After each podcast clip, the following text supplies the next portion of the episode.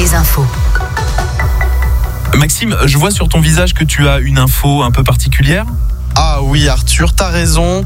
Euh, en fait c'est plutôt un fait divers mais ça m'a donné une petite révélation en sorte... euh, Vas-y, tu nous rends curieux. eh bien si vous flânez à Sydney, près des rochers de temps en temps, vous serez parfois surpris par la scène impressionnante. C'est un spectacle et il va bien au-delà de nos filtres Instagram. D'accord, je pense qu'on voit la scène. Euh, je suis toujours aussi curieux. Je suis tombé sur le travail de Sammy Hawker, une photographe australienne armée de son trépied et d'une chambre noire grand format entre les rochers de Sydney. Elle nous rappelle qu'il existe un monde de photographie bien plus riche que le simple clic sur nos smartphones. Sa photographie est exceptionnelle. Elle a l'habitude de développer ses clichés avec euh, l'eau de mer.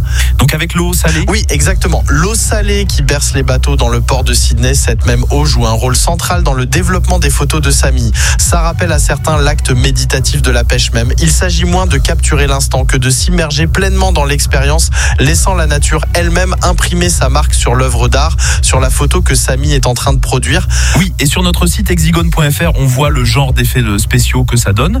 C'est ça, et Samy a déjà incorporé d'autres éléments aussi inattendus comme le miel et des restes de chenilles pour produire des images. D'un côté, bah, il y a la photo, et la seconde étape de la création, c'est l'utilisation de l'eau salée et d'autres matériels. Alors, Samy Hawker à Sydney, son projet actuel, c'est un voyage dans la mémoire et l'histoire du port de Sydney. C'est une exploration de la façon dont l'environnement et ses matériaux peuvent raconter des histoires. En utilisant l'eau salée du port pour développer ses films, Samy permet à la corrosion de révéler des motifs, ajoutant une autre dimension à ses photos. Et au début, tu parlais d'un genre de révélation que tu as eu. C'était quoi? Tu te vois faire des expériments avec l'eau de mer? Pas à ce point-là, Arthur, c'est surtout le rappel de Samy qui m'a touché. Un rappel que dans la vitesse de notre vie moderne, Insta, TikTok et Snapchat, il y a une autre dimension, celle de la contemplation du monde naturel et l'environnement autour de nous. Merci Maxime pour la leçon de patience. Plus d'infos sur hexigone.fr. Hexigone.